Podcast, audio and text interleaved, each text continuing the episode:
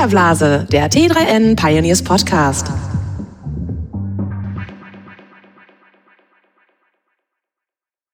Herzlich willkommen zum T3N Filterblase Podcast. Mein Name ist Sebastian Moncé, äh, Redaktionsleiter bei T3N.de und heute zu Gast ist der Thorsten Pörschmann, seines Zeichens Inhouse Consultant bei Drescher C für Finanzmarktinformationen. Hallo Thorsten. Ja, guten Morgen. Freut mich, hier dabei sein zu dürfen. Ich freue mich auch sehr. Wir wollen heute ja über das äh, Thema Blockchain sprechen. Ähm, auch wenn die Technologie, äh, um die ja mittlerweile wirklich ein wahrer Hype entstanden ist, äh, in ganz vielen unterschiedlichen Bereichen Potenzial hat, ähm, wollen wir das Ganze heute eigentlich so ein bisschen auf das Thema Investment in Kryptowährungen beschränken, ganz grob gefasst. Es geht also weniger um die Technologie Blockchain ähm, als um den Einfluss dieser Technologie auf den Finanzsektor. Wir wollen so ein bisschen jo. einen Einblick geben, äh, ob sich ein Investment äh, in Bitcoin und andere Coins lohnt, wo die Risiken liegen, was man beachten ja. sollte yep. und natürlich auch, äh, ob man seine Gewinne eigentlich versteuern muss. Ja. Ähm, das ganze Thema ist ja ziemlich umfassend, ähm, deswegen haben wir uns äh, schon vorab darauf geeinigt, äh, damit wir uns nicht zu, zu sehr verzetteln, ähm, in einem zweiten Podcast dann so ein bisschen über Initial Coin Offerings oder auch ICOs äh, zu reden. Ähm, das ist ja so eine neue Form äh, des Investments in Startups, bei der theoretisch jeder ja. mitmachen kann. Ja. Ähm, kurz zur Einführung für unsere Hörer nochmal. Ähm, Bitcoin und Altcoins äh, wie Ethereum sind ja eigentlich spätestens in diesem Jahr in der breiten Öffentlichkeit angekommen. Es dürfte eigentlich kaum jemanden geben, der noch nichts davon gehört hat. Ähm, das liegt sicherlich zu ganz großen Teilen auch in diesen teilweise märchenhaften Wertsteigerungen von bis zu 4000 Prozent in ein paar Monaten. Klar ist nicht immer alles eitel Sonnenschein, geht auch äh, ohne Unterlass irgendwie mal wieder bergab und die äh, Kryptowährungen brechen ein. Aber insgesamt ist äh, das, glaube ich, der Fakt dafür, ähm, dass das Thema in der breiten Öffentlichkeit angekommen ist. Ähm, Thorsten, ich weiß, äh, dass du recht früh mit Kryptowährungen in Kontakt gekommen bist und eigentlich auch sonst großes Interesse an neuen Technologien und Dienstleistungen im Finanzsektor hast. Ähm, du bist nicht der klassische Nerd, sondern kommst ja eigentlich eher aus ja, der klassischen Investmentbranche, würde ich mal sagen. Äh, stell dich doch mal kurz vor und verrate mir, wann und wie du das erste Mal mit dem Thema Kryptowährungen in Kontakt gekommen bist. Ja, ich fasse mich mal ganz kurz. Das Ganze hat schon irgendwie, wenn man so über seinen Lebenslauf nachdenkt, schon irgendwo so einen roten Faden. Den erkennt man nur vor 20, 25 Jahren eben nicht, er, wo er lang führt. Also ich war Offizier der Bundeswehr, habe Betriebswirtschaft studiert an der Helmut Schmidt Universität in Hamburg. Mhm.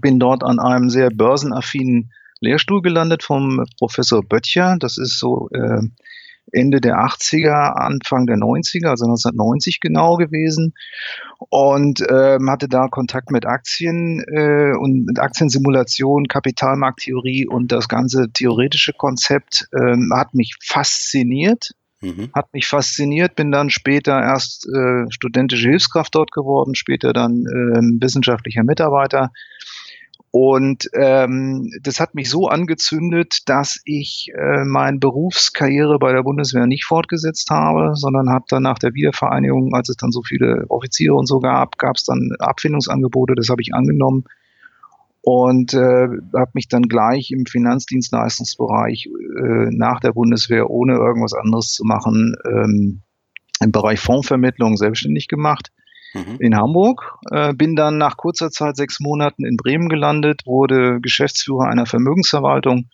ähm, die ja schon eine Menge Geld verwaltet hat. Das habe ich zwölf Jahre gemacht.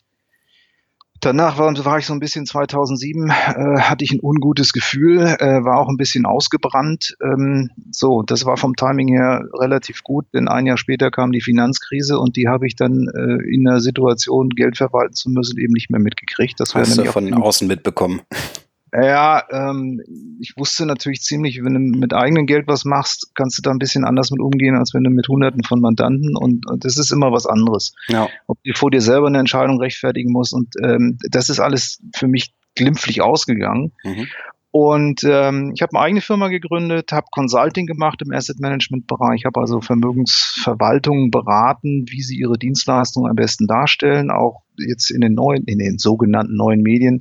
Also wie bringe ich das rüber? Habe Prospekte geschrieben für Börsengänge und solche Dinge und habe dann 2012, 13 und 14 mal eine komplette Pause gemacht. Heute wird man sagen ja so eine Research Pause. Mhm. Ähm, und habe äh, beruflich da irgendwie nichts gemacht, aber mich mit Finanzen beschäftigt, nämlich mit den sogenannten Fintechs. Finanztechnologie, das hat mich wieder für die Finanzwelt angezündet, obwohl ich da eigentlich mit abschließen wollte, hat mich das wieder voll angezündet, weil es was komplett Neues ist. Und ähm, ich habe einen äh, Kollegen, den ich schon lange kenne, den Fabio Bossi, und der hat mich seit 2010, ich sag mal, belämmert, ich soll mal Bitcoins kaufen. Also recht früh sogar. Äh, sehr früh. Sehr, sehr früh. Und äh, der Kollege hat auch damals schon welche gehabt und welche gekauft. Ähm, da waren die sicherlich unter 10 Euro das Stück. Ja. Ähm, und ich habe zwei Jahre das nicht getan, habe da mit mir gehadert und ähm, hatte dann mal Accounts aufgemacht äh, bei bitcoin.de und bei Kraken und habe die aber nicht benutzt und hatte, das weiß ich noch wie heute, 2012 auf dem S-Bahnhof Gesundbrunnen in Berlin mhm. ähm, habe ich eine S-Bahn verpasst, die Ringbahn, die war weg. Und habe dann mit meinem iPhone gespielt und habe gedacht, naja, so teuer sind die Dinger nicht, kauf doch mal welche. Und habe dann auf dem Gesundbrunnen S-Bahnhof Bitcoins gekauft. Ähm, äh, und zwar in zwei Tranchen hintereinander. Damals musste man dem Verkäufer noch Geld überweisen und sowas. Und die haben, ich sag mal so, um 20 Euro das Stück gekostet. Ähm, ähm, also dann hatte ich welche. Und ähm, wie man, wenn man sowas macht, häufig, wenn man das erste Mal irgendwas macht, geht es dann auch gleich gut. Und es ging dann auch gleich gut. Ähm, die haben sich dann äh, relativ schnell verdoppelt. Ich meine, von 20 auf 40, da würde heute keiner mehr zucken und sagen, okay, nee. heute rein, cool. und sagen, was, was, was ist heute, was ist heute eine Verdopplung? Das ist ja irgendwas, was man an einem Vormittag erwartet, wenn man über Kryptos spricht. Ja. Auch, auch das wird sich wieder geben. Ähm, aber seitdem habe ich die und habe dann damit rumexperimentiert. und hast die auch immer noch? Geschickt. Ah, ich habe die immer noch, ja. Hm, ich das hat sich dann noch. gelohnt. Ich habe äh, dann welche dazu gekauft und äh, ich hatte mal so viele davon, dass ich dann im Laufe der Zeit wieder welche verkauft äh, habe. Ähm, das war allerdings jetzt äh, kein, man muss bei diesen darf man nicht immer Skill und Luck verwechseln im Finanzmarkt. Es ist ja häufig so, dass wenn was gelingt, dann, dass man sich für den Helden hält. Mhm. Und das ist eigentlich nur Glück gewesen und das ist einfach Boris Glück hier gewesen. Ja. Ähm, ich habe dann damit rumexperimentiert. Ich habe sie hin und her geschickt. Ich habe Wallets ausprobiert, äh, Hot Storage. Können wir vielleicht noch drauf kommen, was das so alles ist. Und mhm. Cold Storage und Paper Wallets. Habe mir also äh, Bitcoin Geldscheine ausgedruckt äh, mit, mit dem öffentlichen und dem privaten Schlüssel als die erste Bitcoin-Kreditkarte auf den Markt kam, war ich sicherlich unter den ersten 100, die so ein, so ein Ding beantragt haben.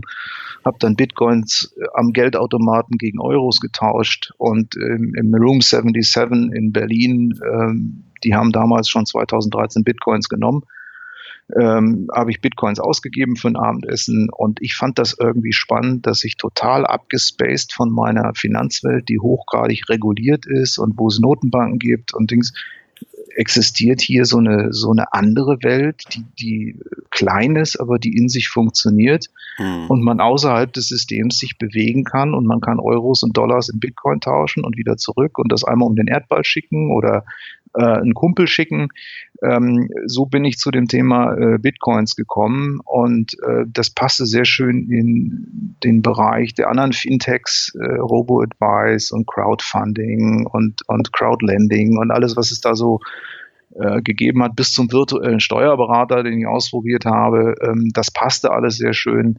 Und weil das so schön passte und man in drei Jahren da viel ausprobiert hat, konnte ich mit dem, was ich mir da so angeeignet hatte, anschließend als Consultant wieder tätig werden und sagen, also Finanzindustrie verändert sich, Digitalisierung, kann ich ein bisschen was drüber erzählen, wer es hören will. Okay, ja, dann muss ich äh, eine meiner, meiner Aussagen direkt revidieren. Du bist doch ein klassischer Nerd. ja, aber ich glaube, es gibt deutlich bessere. Gut, also wenn, wenn DJI eine neue Drohne äh, bringt, bin ich sicherlich einer der ersten, der so ein Ding kauft oder, oder irgendwas. Ja, ich bin da sehr affin. Äh, Home, also eine, eine Alexa findet man hier und sowas.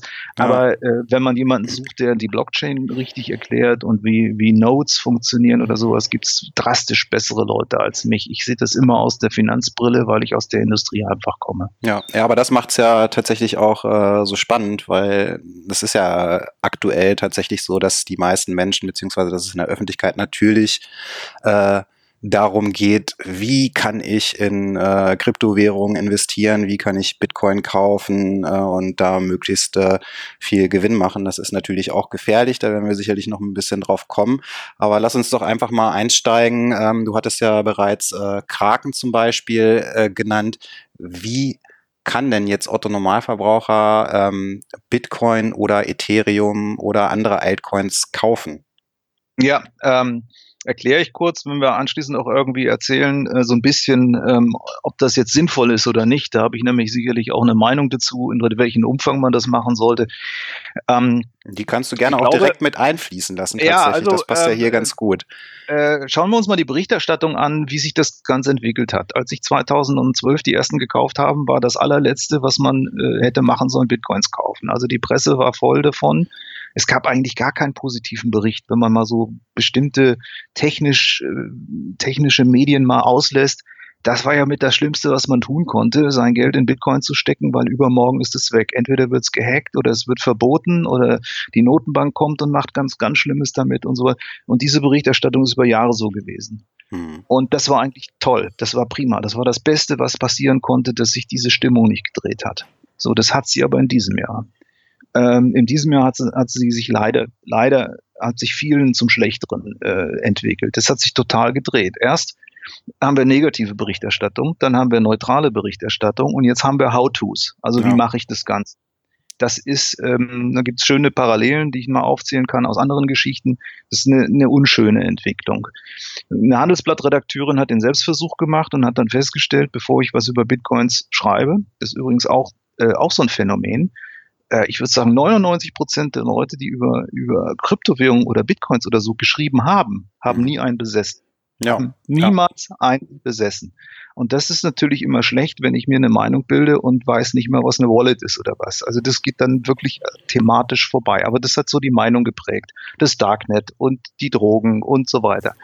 Ähm, die größte Geldwäschewährung der Welt ist nicht der Bitcoin, sondern der US-Dollar, nur so nebenbei. Hm. Ähm, die, ähm, den verbietet übrigens auch so schnell keiner. die, ähm, so, jetzt haben wir die Berichterstattung How-Tos. Und äh, man kann ähm, man kann bei der ganzen Geschichte eine Menge falsch machen. Also man kann echt eine Menge falsch machen. Und auch da habe ich Glück gehabt, dass ich diese Skandale mit mit dem Verschwinden von Bitcoins bei Mt. Gox und und solchen Dingen, äh, dass ich die einfach da nicht hatte. Die hätte ich locker da haben können. Wenn sie da gewesen wären, wären sie eben weg gewesen. No. Ähm, heute ist es eben so, dass ähm, und das andere, die, ich glaube, das Bewusstsein, das man entwickeln muss, ist, äh, dass das das ist kein Spielkram mehr. Ja, das ist ja nur ein Bitcoin. Also ein Bitcoin hat einen Gegenwert von heute 2200 Euro. Das ist kein Spielkram. 2200 Euro nach Steuern nach Hause zu tragen, ähm, da muss man schon eigentlich vernünftig für arbeiten. Es gibt sicherlich Leute, die deutlich mehr verdienen, aber für manche ist das ein Netto-Monatsgehalt, was ein Bitcoin wert ist. Ja, ich denke, das macht ja auch äh, für viele so den Reiz aus. Ne? Das ist so der, der Reiz des schnellen Geldes und äh, ja, wie kann ich schnell reich werden, beziehungsweise wie kann ich schnell vielleicht auch einfach äh, mir plötzlich einen Urlaub leisten, den ich mir vorher nicht leisten konnte. Ich glaube, das ist so ganz viel dieser Faszination, ne? dass die Leute dann durch die Medienberichte auch einfach gierig werden. Ne? Naja, äh, dem ist ja sich schwer zu entziehen. Ich glaube, wir können beide, was Ethereum angeht, in diesem Jahr können wir beide mitreden. Ja. Äh, äh, was da passiert ist und wie sich das dann auch anfühlt, wenn man welche Anfang des Jahres gekauft hat und, und äh, wenn man das so sieht, wie der Kontoauszug einfach links und rechts die Spalte äh, sich ausdehnen muss, weil es nicht mehr reinpasst. Mhm. Es ist ja schon fantastisch und da lässt man sich natürlich äh, schon von anstecken und darin liegt die Gefahr. Aber kommen wir erstmal zurück auf die Technik, äh, bevor es darum geht, ob das jetzt sinnig oder nicht sinnig ist. Ähm, also ähm, es gibt ja die verschiedensten Möglichkeiten mittlerweile, äh, Bitcoins zu erwerben. Gehen wir mal auf 2012 zurück. Mein erster Kauf, also ich habe welche gekauft bei bitcoins.de.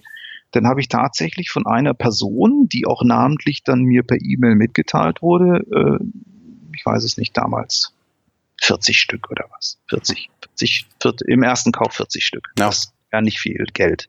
Also 40 Stück. Und dann kriegte man den Namen mitgeteilt und die, und, und die Kontonummer. Und dann hat man ihm das Geld überwiesen. Und nachdem der das Geld hatte, wurden einem auf die Wallet die Bitcoins gut geschrieben. Und, und Bitcoin.de hat dafür gesorgt, dass äh, der die Bitcoins in der Zwischenzeit niemanden anders verkauft. Die wurden also quasi in Custody, also hier so in Schutzhaft genommen und dann ausgeliefert, nachdem das Geld da war. Das heißt, damals gab es dann auch noch gar nicht so diesen äh, Blockchain-Ansatz, äh, dass man einen Bitcoin gar nicht doppelt ausgeben kann. Man vertraute letztendlich der Börse bitcoin.de, dass die die Abwicklung für einen macht und äh, dass das aus der Wallet äh, von dem Inhaber auf meiner Wallet dem Käufer landet. Mhm. Und äh, das hat man ja selber nicht ausgelöst, sondern das hat die Börse gemacht. Die Börse hat gewartet und so. Und dann musste der Empfänger auch noch bestätigen, dass er das Geld erhalten hat.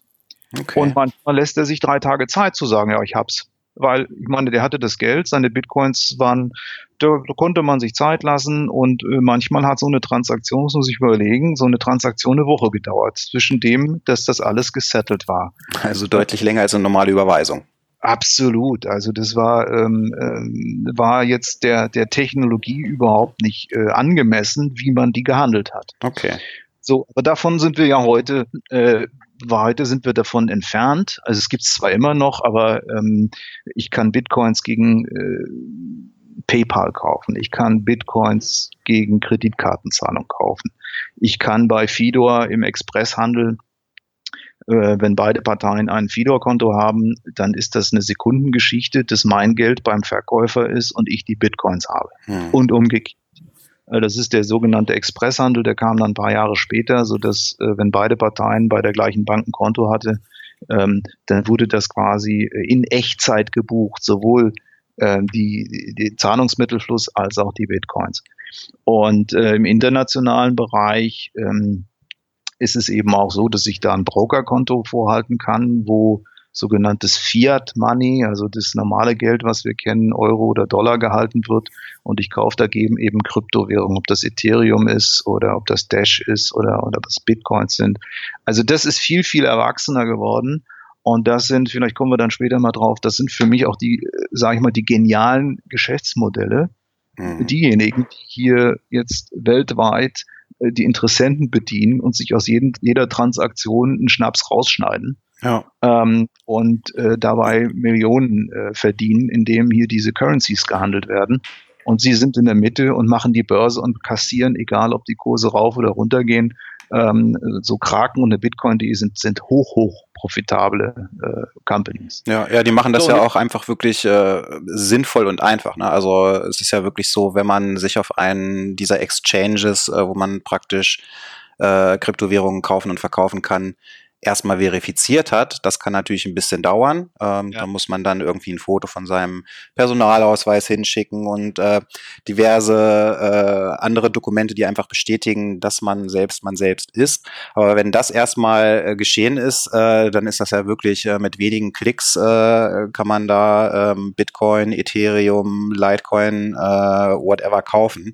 Ähm, das ist wahrscheinlich das, was es dann auch so reizvoll macht und wo viele sagen, ach ja, naja, die paar äh, kleinen Prozentchen, ähm, die kann ich dann auch abgeben. Ähm, es ist auch okay. Ich meine, die Dienstleistung, die da geliefert wird, ähm, äh, dass, dass, ähm, dass ich einen Mittelsmann habe, der für den Deal gerade steht ähm, und möglicherweise auch mal was flickt, wenn irgendwas äh, daneben geht. Mhm. Äh, das muss was wert sein. Und ich finde die Handelsgebühren für einen Bitcoin, wenn ich jetzt mal bitcoin.de nehme, mit 0,4 Prozent jede Seite, das ist eine normale Handelsgebühr, die ich beim Exchange Traded Fund äh, oder unter einem anderen äh, Finanzinstrument an einer normalen Börse auch habe. Ja. Die, man könnte jetzt sagen, oh, das geht aber alles viel billiger. Ähm, man muss bei den Kryptos aber echt darauf achten, dass einem nichts wegkommt. Äh, Dakota ist, da ist viel, viel schneller was passiert, als wenn ich eine Aktie handle. Das ist, dass die Aktie wieder verschwindet, ähm, ist nicht so wahrscheinlich. Aber äh, dass die Kryptos verschwinden, das ist relativ schnell gemacht. Da gibt's abenteuerliche Konstruktionen mittlerweile, um die Leute abzuziehen. Gerade in den letzten sechs, sieben Wochen sind wirklich äh, Fake-Webseiten aufgesetzt worden, ja. äh, um, um die Leute von ihren Ethereums und Bitcoins zu befreien. Und wenn ich keine Ahnung habe und lade da eine Wallet runter, ja, dann sind sie weg. Dann ja. sind sie weg. Ja, ganz genau. Deswegen und, aber, äh, das ja. ist ja auch ganz interessant, weil man kann ja die äh, Kryptowährungen, die man dann auf den Exchanges kauft, die kann man ja tatsächlich auch einfach in den Exchanges lassen, um sie da zu handeln oder sich irgendwann auszuzahlen oder in eine andere Kryptowährung zu tauschen. Das ist natürlich auch eine ganz große Gefahr, weil äh, das, das weiß natürlich jeder und das wissen auch Kriminelle. Und ähm, so ein Exchange ist dann natürlich auch ein sehr lohnendes Angriffsziel einfach, ne? weil man ganz genau weiß, da liegen jetzt äh, Abertausende von äh, Bitcoin und Ether rum und äh, wenn es irgendwie gelingt, äh, so ein Exchange zu hacken, äh, siehe Mount Gox, äh, dann ist das halt auch alles weg. Deswegen ähm, sollte man seine Kryptowährungen natürlich auch, äh, wenn möglich, irgendwo anders lagern. Da gibt's ja auch äh, diverse Möglichkeiten für, ne? Also ich sehe das auch so, wobei Mount Gox ähm, ist vielleicht ein Glücksfall, dass das passiert ist. Äh, immer wenn sowas passiert ist, in den Negativberichten über Bitcoin wird das ja auch immer geschrieben, dass man sollte man das nicht machen, weil schon so und so viele geklaut wurden. Hm. Ja, ich meine, äh, das ist selektive Wahrnehmung. Ähm, wenn irgendwo mal irgendwas Schlimmes passiert ist, wie so eine Finanzkrise, ja dann laufen wir jahrelang an den Gedanken daran rum, dass morgen das wieder das Gleiche passiert. So, und dann wird der größte Börsenaufschwung in der Geschichte verpasst, weil Finanzkrise war Finanzkrise und dann kam eben acht oder neun oder 15 Jahre keine. Mhm. Und ähm, diese Exchanges äh, haben natürlich auch eine Lernkurve. Wenn wir Bitcoin.de mal nehmen, die haben 90 Prozent der, der Kundeneinlagen in Cold Storage. Äh, die sind nicht auf der Exchange. Die werden da zwar abgebildet, aber die sind da nicht drauf. Die kann man da nicht runterhacken. Mhm. Und äh, es gibt die Exchanges halten eigene ähm, eigene ähm, Vorrat an Bitcoins vor, ähm, um hier, ich sag mal, im kleinen Rahmen, kleineren Rahmen ähm, einen Ausgleich machen zu können. Ich meine, wenn sie alle wegkommen, ist es schlecht, aber wenn irgendwo mal ein Account gehackt wird und es kommen 40 Bitcoins weg, sind die Exchanges, also die größeren, die ich kenne, in der Lage, das wettzumachen ähm, und dann sind sie halt wieder da. Äh, das System ist erwachsener geworden. Und mhm. Mount Gox als Beispiel zu nehmen, dass das alles hochgradig gefährlich ist, das unterstellt immer, äh, dass hier kein Lerneffekt äh, eintritt. Ich würde es jetzt auch in Riesenmengen nicht bei einer Exchange lassen. Ähm, ja. äh, äh schon alleine aus dem einfachen Grund, weil es anders geht. Ähm, meine ETFs, äh, die buche ich aber auch nicht von, von Consors runter und stecke sie mir im Safe, sondern die liegen ja auch irgendwo hm. im Vertrauen darauf, dass sie da gut aufgehoben sind. Da steht ja auch nicht mein Name drauf. Das sind anonyme virtuelle Anteile am DAX, DAO oder was auch immer. Ja. Und ich habe keine Angst, die da zu lassen, wo sie sind. So beim Bitcoin ist es anders oder bei Ethereum oder was auch immer. Nur in dem Unterschied zu einem ETF kann ich, kann ich eine Kryptowährung tatsächlich mir runterziehen. Und zwar so, dass sie quasi bei mir auf dem USB-Stick sind oder ähm, diese Paper-Wallets finde ich ja spannend, wenn man sich den Bitcoin ausdruckt. Das fasziniert mich immer wieder. genau, man, man kann sich da seinen Private Key und den Hash aus, äh, ausdrucken äh, einfach. Ne? Ja, das ja, ist dann ja, eine, ja. eine Cold Wallet, die keinerlei Verbindung zum Internet hat, äh, absolut analog. Ähm, ja. Finde ich auch eine ganz spannende Sache. Gibt Man sollte übrigens die Wallets auch bei der Erstellung sollte man den PC mal rausziehen. Also wenn man die Cold Wallet erstellt, ja. ähm, äh, sollte man auch alles trennen, dass man bei der Erstellung der Cold Wallet auch nicht mit dem Internet verbunden ist. Denn äh, es nützt mir nichts, wenn ich eine Cold Wallet habe mit beiden Schlüsseln und bei der Generierung dieser Schlüssel auf dem PC ist es abgegriffen worden. Das wäre doof. Also dann ist der, der Schutz natürlich weg. Genau. Also ich denke, das ist generell ein ganz wichtiges äh, Thema, was viele Leute ähm, selbst, ich glaube selbst äh, viele, viele erfahrene Hobby-Trader, äh, sage ich mal, total vernachlässigen die Sicherheit, ähm, aber auch Backups. Ne? Also es ist ja so, du kannst ja entweder auf deinem äh, Computer oder teilweise auch auf deinem äh, Smartphone, je nach äh, Kryptowährung, kannst du ja eine Software-Wallet äh, betreiben. Ähm, klar, die sollte man immer am besten mit einem wirklich sicheren Passwort oder wenn möglich mit Zwei-Faktor-Authentifizierung ja, absichern. Ja, ja. Nur man sollte auf jeden Fall auch Backups erstellen, ne? weil äh, überleg mal, du verlierst dein Smartphone oder dein Computer, die Festplatte geht kaputt, dann machst du dicke Backen. Wenn du kein Backup hast, dann ist alles weg. Ne? Also ich bin da ein bisschen paranoid mittlerweile. Ähm, ich habe diese, diese Ausdrucke sogar zweimal, einmal zu Hause, also die, also um eine Wallet wiederherzustellen. Das Backup einer Wallet, um eine Wallet, wenn mein PC platt ist oder wegkommt oder abbrennt oder irgendwas, muss man sich vorstellen, da ist ja jetzt eine Menge Geld drauf. Mhm. Ähm, das sind zwar, ich sag mal, Cryptocurrencies, aber wir rechnen es ja trotzdem irgendwo in Kaufkraft in Euro oder so. Das ist schon eine Menge Geld. Und äh, wenn jetzt der PC keine Lust mehr hat und dann ist es alles weg, das ist natürlich irgendwie sinnfrei. Also kann man sich das Backup der Wallet auf ein Stück Papier ausdrucken, entweder ein Backup-Link oder eine Wiederherstellungsphrase und äh, die habe ich doppelt und dreifach an verschiedenen Orten für jede Wallet, um, äh, um das auf einem, ähm, äh, um das wiederherstellen zu können. Hm. Und äh, mir ist mein Handy kaputt gegangen, iPhone 5, glaube ich. Das startete nicht mehr. Und äh, das hatte erhebliche Konsequenzen, das wieder äh, in Ordnung zu bringen. Unter anderem die Zwei-Faktor-Authentifizierung meiner Bitcoin-Kreditkarte. Ja, die ist ja gerätegebunden, die Zwei-Faktor-Authentifizierung, genau. Die ist weg. Ja. Die ist weg. Die ist mit dem Abrauchen von diesem iPhone einfach weg.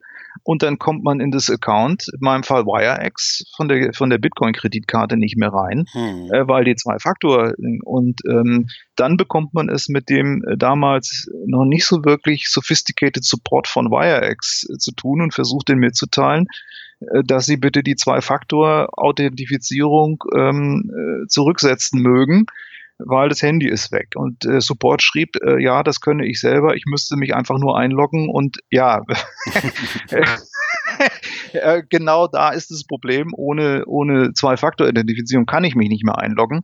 Und das sind auch so, so persönliche Lernkurven, ähm, indem man jetzt sogar von dem Authentifizierungsverfahren das Backup macht, falls das Handy kaputt geht, um die Zwei-Faktor-Authentifizierung auf einem anderen Handy wieder zu installieren. Genau, wobei das ja gar nicht so leicht ist. Ne? Ich habe mich nee. jetzt äh, die Tage nee. tatsächlich damit auch beschäftigt. Ähm, und es ist ja so, äh, viele nutzen ja zum Beispiel den Google Authenticator, den kann man ja, ja auch für viele andere Sachen als ja. für Google benutzen. Ähm, ja. Bei Google kannst du äh, dir so eine Liste von Einmalpasswörtern äh, quasi aufschreiben, die halt genau in so einem Fall dann äh, dir Zugang zu deinen äh, Accounts wieder verschaffen. Ähm, bei vielen Exchanges gibt's die Möglichkeit nicht, ähm, aber man sollte halt auf jeden Fall gucken, ähm, dass man eigentlich alle Logins, äh, für die man Zwei-Faktor-Authentifizierung nutzt, dass man jeweils bei dem Anbieter äh, guckt, ob es da halt so Einmalpasswörter oder Recovery Keys ähm, gibt, weil es ist nämlich so, äh, dieses, dieses Backup, wenn, also wenn ich jetzt mein, mein Smartphone äh, backuppe quasi, da werden die äh, Zwei-Faktor-Authentifizierung äh, von keiner App äh, mit gesichert, genau. weil das eben gerätegebunden ist. Das genau. heißt, den genau. Fall muss man auf jeden Fall äh, bedenken. Ja, genau. Äh, ich benutze auch diesen Google Authenticator und habe dieses, diese Backup-Wiederherstellungsgeschichte nach ja, Lesson Learned, nach der ersten Sache. Ähm, jetzt ähm, habe ich da letztendlich eine Her Wiederherstellungsoption, um, um ähm, dort das auf einem anderen Gerät ähm, wieder, ähm, wieder installieren zu können. Mhm. Ähm, auch das ist Lernkurve. Ähm, und äh, ja, ähm, wenn dabei nichts passiert und nichts wegkommt, ist es ja alles okay. Ähm, dann ärgert man sich mal kurz, aber ähm, bei dem Wert, den heute so Kryptowährungen haben, wenn da was schief geht, ähm, da werden sicherlich jeden Tag weltweit etliche Kryptowährungen, äh, auch Bitcoins, die ja schon in der Zahl begrenzt sind, einfach vernichtet, weil sie wegkommen. Die sind dann einfach weg. Also das äh, Marktvolumen Bitcoins müsste dauerhaft eigentlich sinken, weil jeden Tag welche vernichtet werden, weil man da nicht mehr rankommt. Ja. Ja, genau, man kommt nicht mehr ran. Also sie sind ja eigentlich ja. noch da, sie sind nicht weg, aber ja. es hat halt niemand mehr äh, Zugriff drauf. Ja, genau. Ähm, du kannst wie, dich schön in der Blockchain angucken, aber du kommst halt nicht mehr ran. Genau, äh, mieses Gefühl. Ja. ähm, es gibt ja auch noch die Variante, ähm, wenn man, wenn es darum geht, wo hebe ich meine Kryptos auf, ähm, Hardware-Wallets. Da gibt es ja, ja, mittlerweile diverse Anbieter. Hast du eine? Ja. Nee, aber ich kann was dazu sagen. Also ich habe mich interessiert für den Ledger Nano. Mhm. Und ähm, die Meldung des Ledger Nanos hat äh, vor 14 Tagen oder 10 Tagen dazu geführt, dass ich meinen halben Ethereum-Bestand verkauft habe. Das hat eigentlich nichts miteinander zu tun. Okay. Aber ich habe ein extrem schlechte, nee, es hat auch nichts mit Lagerung zu tun, sondern ich habe auf der Webseite von dem Ledger Nano gesehen, dass der bis September ausverkauft ist. Hm. Und es gefällt mir nicht. Ähm, wenn, wenn die Nachfrage nach irgendwas, was mit Krypto so zu tun hat, dass ein Hardware-Lieferant nicht mehr in der Lage ist, über Monate zu liefern, mhm. dann hat das, äh, dann hat das Euphorie, hat das so eine Euphoriewarnung für mich. Also ja. das ist, äh, mich hat das erinnert an 2011, 12, 2012, als das physische Gold in Deutschland ausverkauft war. Da hatten wir die, die, die Griechenland-Krise und plötzlich war physisches Gold, Münzen und Barren in Deutschland ausverkauft und mhm. äh, obwohl es keine Goldknappheit gab, war nichts mehr zu kaufen da. So, das war der Hochpunkt im Goldpreis. 1900 Dollar war genau der Tag, als die Lieferanten sagten, wir haben im Moment nichts mehr, es gibt Lieferzeiten. Das hat mich beim Ledger Nano irgendwie mit daran erinnert, dass ähm, die Hardware-Wallets sind bis September ausverkauft. Meine Güte. Habe ich auch gesehen, Leute, ja. Wie viele Leute mussten, müssen so ein Ding bestellt haben? No. Und äh, nein, äh, also ja, ich wollte einen kaufen und nein, ähm, ich habe keinen ich finde das sehr praktisch, das äh, so zu machen und ähm, erklär doch ja. einfach mal ganz kurz, äh, was das überhaupt ist für für alle, die äh, noch nie von einer Hardware Wallet gehört haben. Ja, also was man was man hier macht, ist, äh, man sichert seine seine Kryptowährungen, ich glaube beim Ledger, Ledger Nano, das sieht aus, nein, das sieht nicht aus, das ist ein USB-Stick mit einer, mit einer ganz kleinen, mit einem ganz kleinen Display, was auch berührungsempfindlich ist, so dass man dort eine PIN, einen PIN-Code eingeben kann oder eine Zahlenkombination, mhm. ähm, wird so aufgeklappt wie die etwas älteren äh, USB-Sticks, die wir, die wir früher so hatten, wo, wo man das so rausschwingt. Gibt es manchmal und, als Werbegeschenke, ne? Ja, genau, da wo der Werbegeschenkaufdruck drauf ist, auf dem, dem äh, Metall, ähm, darunter ist der USB-Stick, kann man rausklappen, sondern ist ein kleines Display drauf. Was man hier machen kann, man kann fünf verschiedene, fünf verschiedene Währungen, wenn man so will. Ich nenne jetzt mal, ähm, welche ähm, Bitcoin ist bekannt, Ethereum ist bekannt, äh, dann gibt's noch Ripple, Dash, aus dem Top 10 mal ein paar genannt. Ähm, äh, Ethereum Classic, äh, Litecoin, äh, so die, wenn man die hat, die kann man auf dem USB-Stick ähm, speichern, indem man ähm, die Coins, die man dort in der Blockchain hat, die Daten, die dafür notwendig sind, ähm, auf dem USB-Stick speichert, ähm, so dass es auf der Hardware ist und äh, man das hier auf dem PC dann nicht mehr hat oder, oder nicht mehr auf einer Exchange hat mhm. und kann diesen USB-Stick mit sich rumtragen und da ist eben das Vermögen in Coins drauf. Und wenn man die abheben oder transferieren möchte, muss man dieses Stück Hardware auch wieder in einen USB-Slot stecken und von dem Stick, von dem Stick runter transferieren auf die Adresse, wo es denn dann hin soll, beispielsweise auf eine Börse, um sie dann dort zu veräußern. Genau. Also das ist äh, jetzt mal einfach gesprochen. Ein Techniker würde jetzt sagen, würde jetzt doch mit mit äh, wie die privaten und die öffentlichen Schlüssel darauf verwaltet werden und und solche Dinge. Ähm, aber das ist es mal im Groben. Ich habe ein Portemonnaie für Kryptowährung in Form eines USB-Sticks. Genau. Ähm, und äh, das ist eine sehr sichere Geschichte, solange mir dieser USB-Stick nicht abhanden kommt, wobei auch dieser USB-Stick einen Backup hat, ähm, so dass ich Inhalte wiederherstellen kann, wenn dann dann doch mal was passiert, sofern ich das Backup natürlich angelegt habe. Ähm, aber das ist eine sehr praktische Geschichte. Die ganzen Dinger werden jetzt weiterentwickelt. Äh, Ledger macht jetzt eine Version, die sieht aus wie so ein Mini-Tablet. Ja, also mit genau, einem größeren, richtig mit einem Display und so. Ne? Genau. Größeren Display Macht die Handhabung natürlich schwieriger, wenn ich so einen halben E-Book-Reader dann mit mir rumtragen muss, um meine Coins da zu halten. Also auch, aber auf einer Party macht es wahrscheinlich einen, einen, guten Eindruck, wenn man sein Millionenvermögen dann auf so einem E-Book-Reader äh, ähnlichem Teil hat und zeigen kann, ähm, äh, wie schön die Blockchains sich da drauf verhalten. Ja, wobei ich denke, äh, so ein bisschen Information, äh, mehr Information und einfacher in der Handhabung wird sicherlich sein. Ist halt immer die Frage, ähm, ob da dann nicht das Mehr an Funktionen und Interfaces dann vielleicht noch ein zusätzliches Sicherheitsrisiko äh, bietet. Ne? Also je mehr Protokolle ja. auf so einem Ding dann laufen, ähm, desto größer ja. ist dann sicherlich auch die Angriffsfläche. Äh, genau, also es gibt auf jeden Fall eine ganze Menge. Äh, auch ganz gute Lösungen. Eine andere ist noch Tresor. Ähm, ja. Die haben auch ein bisschen Lieferschwierigkeiten. Ja. Ich habe mich da jetzt auch ähm, die vergangenen Wochen mit beschäftigt und das dann auch erstmal ähm, gelassen, weil mir das äh, einfach zu lange gedauert hat oder hätte. Ähm, also es ist auf jeden Fall, denke ich, wichtig, wenn es darum geht, ähm, zu sagen, wo kaufe ich äh, meine Kryptowährung und wie lagere ich sie immer möglichst sichere Passwörter benutzen, wenn möglich Zwei-Faktor-Authentifizierung und Backups, Backups, Backups auf jeden Fall. Am besten auch, je nachdem, wie viel Geld es ist, wenn es ein paar hundert Euro sind, dann tut es wahrscheinlich nicht so weh. Wenn man äh, vor fünf, sechs Jahren äh, 40, 50 Bitcoins gekauft hat, ähm, dann ist das eine andere Nummer. Da sollte mhm. man dann wahrscheinlich schon zusehen, äh, dass man dann vielleicht nochmal bei den Eltern oder sonst wo einfach äh, ein Backup lagert. Ähm, du hattest ja jetzt gerade schon so ein bisschen, fand ich eigentlich ganz interessant angesprochen, ähm, dass äh, quasi diese Lieferschwierigkeiten äh, bei den Hardware-Wallets äh, für dich persönlich dazu geführt haben, dass du wirklich äh, einen Großteil deines Ethers ähm, verkauft hast. Ja. Gutes Timing auch, muss man sagen.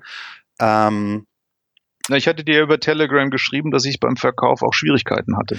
Genau, das wäre nämlich, äh, ja? das ist eigentlich noch so ein, das ist eigentlich noch so eine, so eine Sache, die auch dafür spricht, dass man vielleicht äh, nicht den Großteil seiner Kryptowährung auf Exchanges liegen haben sollte, denn es hat sich jetzt in den vergangenen Wochen im Rahmen diverser ähm, Crowd-Sales für, für Initial Coin Offerings, also quasi Firmenanteile oder Tokens äh, von, von Startups, ähm, da kommen wir in einem zweiten Podcast zu.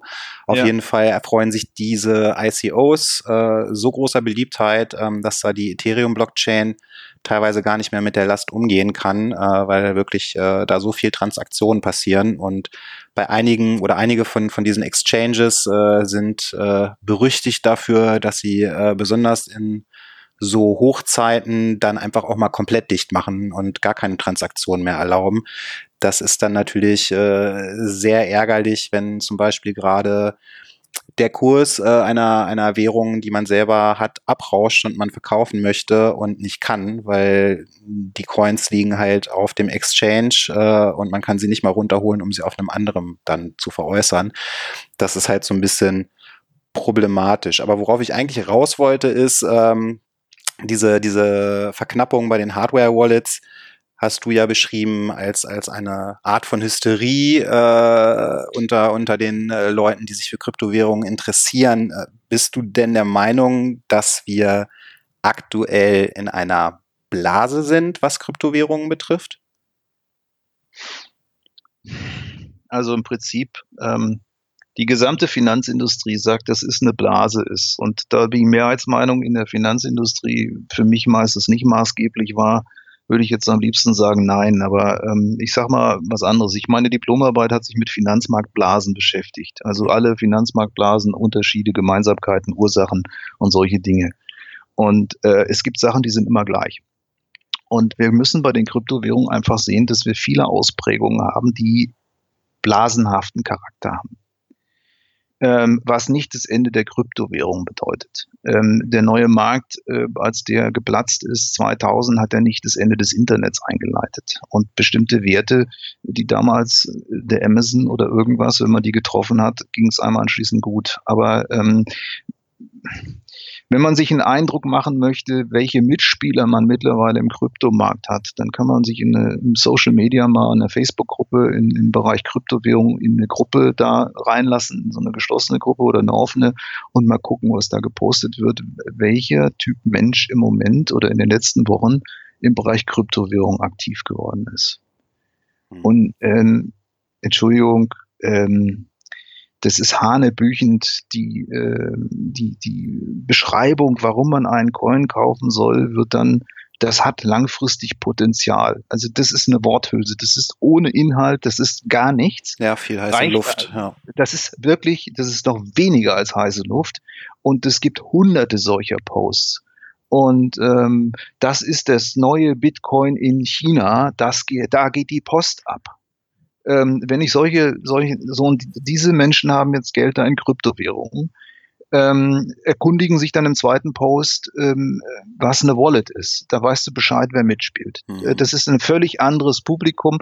Ich sag mal, im Bitcoin-Bereich waren wir jetzt jahrelang unter uns. Ja, hier haben Nerds mit Nerds gehandelt und Leute, die das oder oder systemkritische Leute, wie der, der mich zum Bitcoin gebracht hat, so ein, so ein Finan zu, zu Recht so ein System, Finanzmarkt-Systemkritiker sagt, mach was außerhalb, das ist äh, Notenbanken können nicht, guck dir das an, ähm, mehr so also so anarchisch. Ja. Diese Leute haben so hin und her gehandelt. Und dann konnte man so ein bisschen was damit bezahlen und, und der Wert war so relativ stabil, 200, 300 Dollar über Jahre, da konntest du es rein und rausholen, dann hast du es drauf. So, und jetzt haben wir ein völlig anderes Publikum und wir haben ja auch Handelsvolumina. Wenn man sich die Handelsvolumina anguckt, ich habe heute Morgen geguckt, wir hatten heute Morgen bis zu Beginn des Podcasts ein 24 Stunden Handelsvolumen in Ethereum was über zwei Milliarden war. Zwei Milliarden Dollar in Ethereum, also deutlich mehr als in Bitcoins. Hm. Also Entschuldigung, ähm, das ist ja kein, wir sind jetzt hier nicht am An Anfang einer Aufwärtsbewegung, wenn da zwei Milliarden am Tag äh, Dollar gehandelt werden äh, sondern das hat schon eine extreme Ausprägung. Und ähm, wenn wir mal auf Ethereum, da können wir beide mitreden, weil wir wahrscheinlich Anfang des Jahres zum gleichen Zeitpunkt, ohne dass wir uns gekannt oder abgestimmt haben, zum gleichen Zeitpunkt was gekauft haben, also so um die 10, 10 oder 11 Euro, würde ich mal so schätzen. Ja, bei mir war es tatsächlich, äh, ich glaube, vergangenes Jahr im, im Mai oder so. Ah, herzlichen Glückwunsch. Bei 8 vor und einmal bei 11. Äh, vor oder nach dem Fork? Äh, vor. Vor dem Fork. Vor dem also Fork. hast du Okay. Ähm, also bevor Ethereum aufgespalten wurde, ähm, ich habe das erst in diesem Jahr, ich habe rausdiversifiziert und sagte, naja, Bitcoins sind so gut gelaufen. Ich meine, die standen Anfang des Jahres bei 1000 äh, ja. Äh, Euro und wenn man die mal zu, weiß nicht, 20 gekauft hat, hat man ein gewisses Gefühl, dass das jetzt nicht, nicht gerade schlecht gelaufen ist. man, man, man, man kann ja mal ein paar in Ethereum umtauschen. So, und dann hat sich das innerhalb von vier Monaten vervierzigfacht. Ja. So. Er ist jetzt mal unabhängig, ob das, ob das eine Aktie ist oder ob das ein Rohstoff ist oder ob das Gumminippel sind oder ob das irgendwas ist. Wenn sich irgendwas in vier Monaten vervierzigfacht, mhm. dann ist das nicht der Anfang einer langfristigen Aufwärtsbewegung, sondern das ist ein Hype. Ich meine, müssen wir überlegen. 10.000 Euro rein, 400.000 Euro raus dafür getan? Gar nichts. No. Und äh, wann, wann wird das Ganze gekauft? Ja, nachdem jemand von aus 10 400.000 gemacht hat. Ich meine, wo soll es denn hingehen? Und ähm, man muss ja auch sehen, dass das Geld, was ich brauche, wenn irgendwas von 10 Euro auf 400 Euro pro Anteil gestiegen ist, brauche ich ja ungleich viel mehr Geld, um das weiter nach oben zu schieben. Das ist ja was völlig anderes. Genau. Ja. Die Marktkapitalisierung ist ja quasi explodiert. Bitcoin, äh, ich denke mal so um die 40 Millionen, äh, ohne jetzt nachgucken zu müssen, und Ethereum 22 oder was heute, irgendwie so. Ja, ähm, hm. ja, um den Dreh. Gut, aber wenn ich irgendwas, was eine Marktkapitalisierung von 20 Milliarden Dollar habe, bewegen möchte, ja, dann muss ich da schon mit ordentlich Geld reingehen. Und beim Bitcoin auch. Und äh, dass je höher diese Marktkapitalisierung in den einzelnen Werten steigt, umso mehr Geld muss man da reinstecken, um so eine Bewegung. Ähm, also nach unten haben wir gesehen, geht schnell, aber ja. äh, andersrum eben eben auch. Und man, jetzt nehmen wir mal uns beide und sagen, okay, jetzt habe ich jetzt durch einen dummen Zufall äh, mein Geld hier in irgendeinem so Coin ähm, vervierzigfacht. Äh, Lasse ich das da drin? Ich meine, ähm, also so ein neues Auto, eine neue Kaffeemaschine und äh, eine Flugreise nach Dubai oder was auch immer ist auch schön. Äh, nein, das lässt man natürlich zur Gänze nicht da drin, weil Faktor 40 ist ja schon äh, sowas Extremes. Ja, das also gibt es, also gibt es nach, nach einem Anstieg von dem 40-fachen oder von dem 30-fachen oder dem 20-fachen innerhalb kurzer Zeit auch eine Menge Leute, die auf Gewinnen sitzen und dann brauche ich nur eine Initialzündung, bis die sagen, so, das war's, ich gehe jetzt mal raus. Hm. Und das ist wirklich unabhängig, ob das Coins sind oder Aktien sind oder irgendwas. Du hast eine Menge Gewinner, die irgendwann mal sagen, so, und jetzt nehmt hier mein Zeug. Und, ja, äh, gebe ich dir absolut recht, aber ja. ich, ich bin so ein bisschen ähm, zwiegespalten bei der Frage, ähm, ich meine, klar, jede Blase platzt irgendwann. Das ist logisch. Die Frage ist halt, äh, War's das führt, führt so ein Platzen der Blase dann dazu, ähm, dass die Nummer quasi durch ist? Ähm, und das glaube ich nämlich nicht, weil ich glaube, nein, es nein, gibt halt sehr viele, sehr viele äh, Marktteilnehmer, die, wie du sagen, das genauso machen, die dann mhm. sagen, sich sagen, oh Mensch, ich habe jetzt hier 4000 Prozent äh, Gewinn gemacht, ähm, pff, raus damit. Ähm, und das werden sicherlich auch Anleger sein, die da äh, deutlich mehr als äh, irgendwie ein, zwei Bitcoin äh, mal gekauft haben, sondern das sind dann wahrscheinlich äh, eher die Wale, die da richtig viel Geld reingesteckt haben und äh, das halt wirklich vervierzigfacht haben. Aber ich glaube, es gibt halt auch einen großen Teil ähm, Marktteilnehmer, die einfach äh, Vertrauen in diese Technologie haben, gerade bei, bei Ethereum und die halt wirklich das Potenzial sehen und genau wissen, naja, also die Technologie geht halt nicht weg. Selbst wenn, wenn die Währung Ether irgendwann wieder nur acht Euro wert ist pro Ether, ähm, ist die Technologie deswegen ja nicht weg. Und ähm, es, man darf ja auch nicht vergessen, dass es sich bei, bei diesen Kryptowährungen in vielen Fällen nicht einfach nur um Währungen handelt. Also diese Coins haben ja oftmals nicht nur eine Währungsfunktion, eine monetäre Funktion, ähm, sondern werden ja praktisch auch als, als Zahlungsmittel oder Rechenleistung für äh, verteilte Apps benutzt, für unterschiedliche äh, Rechenleistungen. Ähm, das kommt ja alles noch dazu, ne? Also das ist richtig und ich möchte, ich, vielleicht habe ich es auch, vielleicht ist es zu negativ rübergekommen, Sebastian. Das wollte ich nicht sagen. Ähm, ich wollte jetzt nicht sagen, dass die Nummer durch ist. Ich wollte nur sagen, dass ähm, egal was es ist, eine Vervierzigfachung äh, irgendwas hervorruft. Und ähm, ich, ich möchte mal mir, mir selber das Gegenargument äh, dafür liefern, dass es nicht rum ist. Und zwar folgendes. Ich war ähm, im Rahmen der, der Firma Drescher und Sie, äh, jetzt, für die ich tätig bin, äh, da mit auf einer Roadshow und habe dann der ersten Links gesessen und da mache ich so ein bisschen die Finanzmarktinnovation, so dass wir Berichterstattung über alles Mögliche machen, was mit Fintech so zu tun hat. Und ich sitze auf dieser ganz herkömmlichen Fonds Roadshow in der ersten Reihe und einer der Geschäftsführer hält einen Vortrag über Finanzinnovation. Mhm. Und dann kommt irgendwann die Blockchain dran und erklärt die Blockchain und sagt, und wir haben einen in der Firma, der ist Bitcoin-Fan und 120 Leute im Saal machen uh, nach dem Motto, wie blöd muss man sein. Ähm, habe ich gedacht, naja, ich, äh, ich bin zwar vielleicht der Idiot im Saal, aber ähm, äh, wenn ich nachzähle, war es so blöde jetzt nicht äh, die letzten Jahre. Ähm, das Ding ist natürlich in der Finanzindustrie nicht angekommen. Ähm, und es gibt, glaube ich, äh, wenn wir uns im Bereich der technikaffinen Menschen bewegen, finden wir viele, die das toll finden. Und wenn ich die Finanzberaterei äh, und so sehe, äh, 99 Prozent haben entweder keine oder eine negative Meinung dazu. Heißt, wie viele Leute haben wir mit dem Thema Kryptorierung bisher erreicht? Ja, also mhm. ganz wenige. Also weltweit ein paar Millionen. Man kann das auch an, der, an der Anzahl der Wallets und so ablesen. So, und jetzt die andere Geschichte. Ich habe über Blasen geschrieben. Wir haben keine Erfahrung, wie ein Finanz-Flash-Mob im Internet aussieht. ja. Wir haben keine Ahnung. Wir ja. haben keine Ahnung.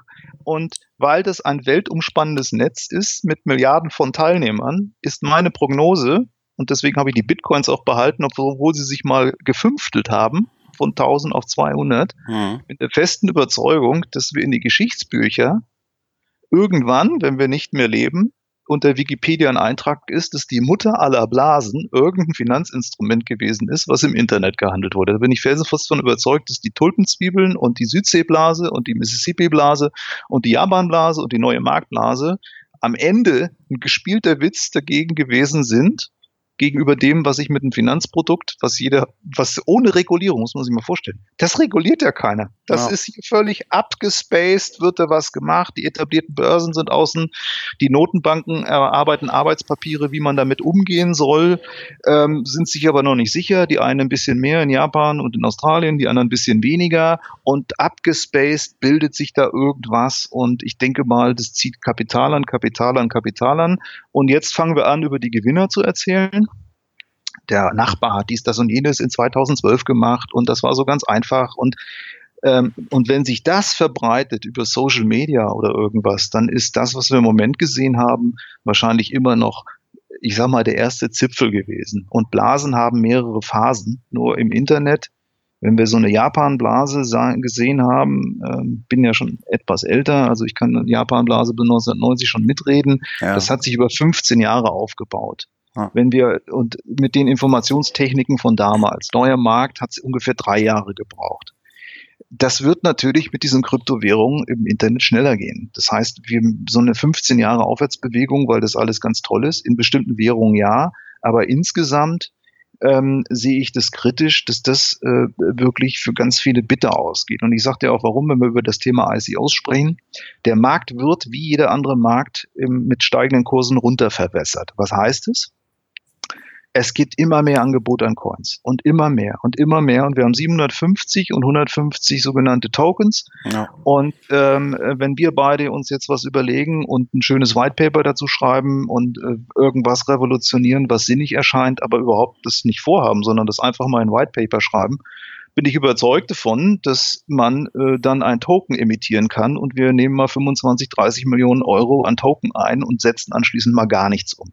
Ja, ja das und ist äh, die große Gefahr. Das, das äh, passiert hier Land auf Land ab. Diese Geschichte zieht hier äh, unwahrscheinlich viele äh, Leute an, die irgendwas machen und neue Währungen emittieren. Das ist ja, ist ja leicht. Es ist ja, es, wir werden geflutet mit neuen Währungen. Die absorbieren alle Kapital. Wie im neuen Markt, eine Kapitalerhöhung und neue Emissionen nach dem, nach dem anderen bis das gekippt ist, dass es mehr Shares als Aktien, äh, mehr Aktien als Geld gab und dann ist es implodiert. Und wir haben hier das gleiche Muster. Erst ah. hatten wir fünf Währungen, dann hatten wir zehn Währungen, jetzt haben wir 750 Währungen, dann haben wir 7000 Währungen. Alle wollen ein Market Share haben und ähm, dann kommen die Skandale und dann kommt der Regulierer. Und der Regulierer kommt. Im besten Fall würde der Regulierer ja. ja. tatsächlich vorher kommen, ne? weil ich denke, ähm, so ein gewisses Maß an gesunder Regulation würde dem Markt tatsächlich auch gar nicht schlecht tun, sondern ganz ja, im Gegenteil. Man, ja, ja. Wie lange soll, wenn, selbst wenn die jetzt anfangen, die ersten Papers, wie lange soll, wie lange ist das noch unreguliert, selbst wenn man sich jetzt Mühe gibt? Und dann, wie reguliert man irgendwas, was im Internet Peer-to-Peer -Peer oder sonst wie stattfindet? Wie reguliert man das? Hm. Wie reguliert man eine End-zu-End-Verschlüsselung von WhatsApp, bitte. Da kann ich einen Bundestrojaner beschließen. Das heißt aber immer noch nicht, dass ich es auf dem Handy habe. No. Ähm, wir versuchen hier was zu regulieren, was ganz schwer zu regulieren ist, weil es eben irgendwo frei in der Sphäre äh, oder versuch mal das Darknet zu regulieren. No.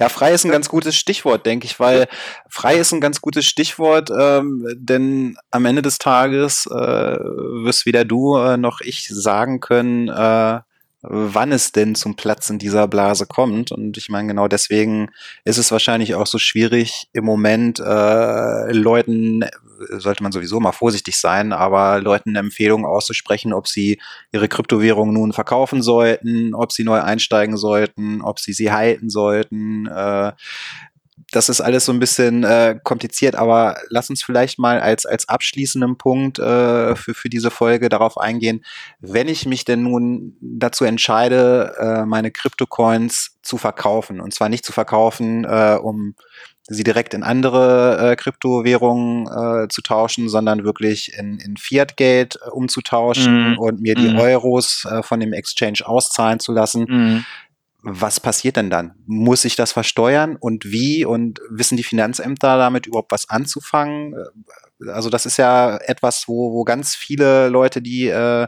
auf dem Thema unterwegs sind, äh, so ein bisschen dicke Backen machen und sagen so, naja, ach, ich, äh, wenn ich, wenn ich das ein Jahr gehalten habe, dann ist das steuerfrei und da gibt's ja die abenteuerlichsten äh, Aussagen zu dem Thema. Ja, das ist auch nicht trivial und wir sollten uns auch, äh, was äh, äh, Aussagen zu steuerlichen Themen als Nicht-Steuerberater, nicht lizenzierte Menschen äh, zurückhalten, um hier nicht in eine, in eine Falle zu laufen. Mhm.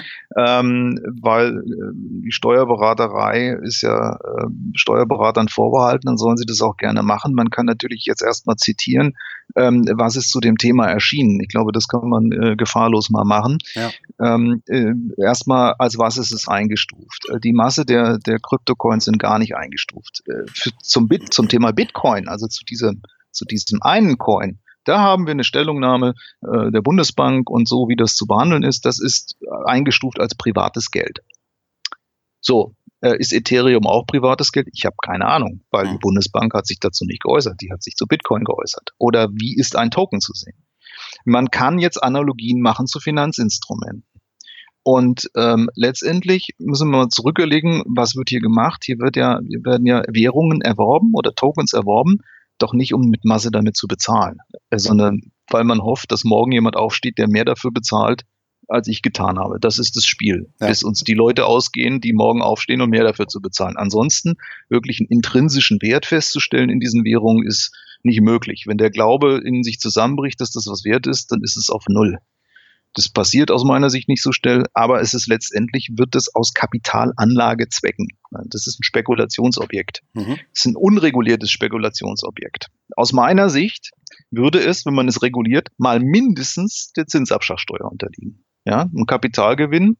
So, das ist es im Moment nicht. Bei Bitcoin ist es als privates Geld eingestuft und wird besteuert wie, als wenn ich physisches Gold kaufe. Mhm. Nach zwölf Monaten bin ich außerhalb der Spekulationsfrist. Das ist eine, Privat, eine, eine Wertsteigerung, äh, eine steuerfreie Wertsteigerung im Privatvermögen. Und nach zwölf Monaten, das ist für den Kryptomarkt übrigens eine wahnsinnig lange Zeit mittlerweile. Allerdings. also nach 15 Minuten ist es steuerpflichtig, nach einem Jahr ähm, äh, wäre das beim Bitcoin ähm, äh, eine steuerfreie Wertsteigerung und wenn man das ähm, ähm, während des, dieser zwölf Monatsfrist veräußert mit einem Gewinn, gibt es einen Freibetrag von 600 Euro, soweit ich äh, informiert bin. Also 600 Euro Spekulationsgewinn im Jahr äh, muss ich nicht versteuern. Alles andere wäre steuerpflichtig. Gut, das, das ist auch nicht unbedingt zutreffend beim Bitcoin höchstwahrscheinlich. Äh, nein. Ähm, problematisch wird's, wenn ich eine Anlage äh, verknüpfe und kriege da irgendwelche Auszahlungen drauf. Dann ändert sich das. Äh, das ist auch beim Dollar so. Wenn ich Dollars halte und habe eine Wertsteigerung, ähm, und das nach zwölf Monaten abgebe, dann habe ich die Wertsteuerung steuerfrei. Es sei denn, es ist ein Termingeldkonto und ich bekomme Zinsen auf diese Dollars. Mhm. Das ändert die steuerliche Situation, dann ist diese zwölf Monatsfrist weg. Und wenn ich auf einen Token, vielleicht kommen wir bei den ICOs da noch drauf, bei einem Token jetzt Ausschüttungen kriege aufgrund da, eines Geschäftsmodells, was dahinter steht, äh, dann können wir das mit der Steuerfreiheit mal ganz äh, vergessen, sondern dann ist das eine ganz andere, äh, eine ganz andere Situation mhm. ähm, steuerlich. Es ist nicht wirklich geregelt. Okay. Und ähm, man sollte darauf achten und im Moment ist das so ein bisschen wirklich anarchisch, weil es eben nicht reguliert ist. Ich handle auf einer irgendeiner Exchange in Singapur.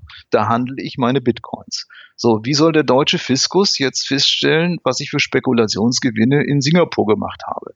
Das mhm. heißt nicht, dass ich sie nicht versteuern muss, sondern dass der Kontrollmechanismus fehlt im Moment. Naja, aber der Kontrollmechanismus müsste ja äh, zumindest an, an den beiden Punkten da sein, wo einmal die Überweisung zu dem Exchange getätigt wird in Fiat-Geld, in Euro oder in US-Dollar ja. und in dem Moment, wo ich praktisch meine Euros wieder von diesem Exchange auf mein normales äh, Konto ziehe. Das ist richtig, aber äh, da wir diese Überwachung nach dem Paragraphen 10 AO Abgabenordnung in Deutschland nicht haben, äh, Bankgeheimnis, beziehungsweise was davon übrig geblie äh, geblieben ist. Es werden diese Transaktionen nicht gemeldet. Mhm. Es werden Konten gemeldet bei Nachfrage, aber diese, die, die, das, was auf dem Konto stattgefunden hat, da, da brauche ich einen Beschluss. Mhm. Da kann das Finanzamt nicht drauf zugreifen, sondern da muss ein hinreichender Verdacht auf Hinterziehung. Dann kann das alles passieren. Und ähm, es ist keine gute Idee zu sagen, ja, das gibt keine richtige Kontrolle, also äh, mache ich das mal hier und hinterziehe hier massiv äh, Spekulationsgewinne, denn das kann einen nach Jahren ja noch einholen, wie man an äh, Fußballmanagern sieht, die das mit Devisen gemacht haben, wie das im Nachhinein dann doch aufgerollt werden kann bis in das Kleinste. Okay. Ich will nur sagen, wer damit spekuliert und einen Gewinn erzielt, hat einen steuerpflichtigen Spekulationsgewinn und äh, der wäre in der Einkommensteuererklärung anzugeben. Und okay. äh, das äh, mal so als, und bei den Bitcoins ist es so, nach zwölf Monaten äh, Haltedauer, da gibt es tatsächlich eine Äußerung, äh, wie das steuerlich zu sehen ist. Für alles andere äh, sind wir so ein bisschen auch im Ratebereich. Hm. Ähm, und deswegen lass uns das mal ausklammern. Äh, ich bin immer dafür zu sagen, äh, ja, das ist steuerpflichtig ob der Fiskus jetzt da hinguckt oder nicht hinguckt. Ähm, und wenn es denn mal reguliert wird und erkannt wird, dass da Milliarden hinterzogen wurden, das kann zehn Jahre rückwirkend aufgerollt werden und dann erwischt es einen anschließend und dann mit Strafzins. Das ist keine gute Idee. Okay, also als Empfehlung wirklich sagen, lieber zu viel, einmal zu viel versteuert ja. als einmal zu ja. wenig. Ja. Okay, dann äh, würde ich sagen, äh, haben wir es für die heutige Folge. Äh, Prima. Danke dir, Thorsten. Und ja, war Natürlich. mir ein Vergnügen. Mir auch. Äh, auch vielen Dank an die Hörer da draußen. Ähm, wenn euch gefallen hat, was ihr gehört habt, dann freuen wir uns natürlich wie immer über 5 Sterne auf iTunes. Und ich sage Tschüss, bis zum nächsten Mal. Tschüss. Bis dann. Tschüss.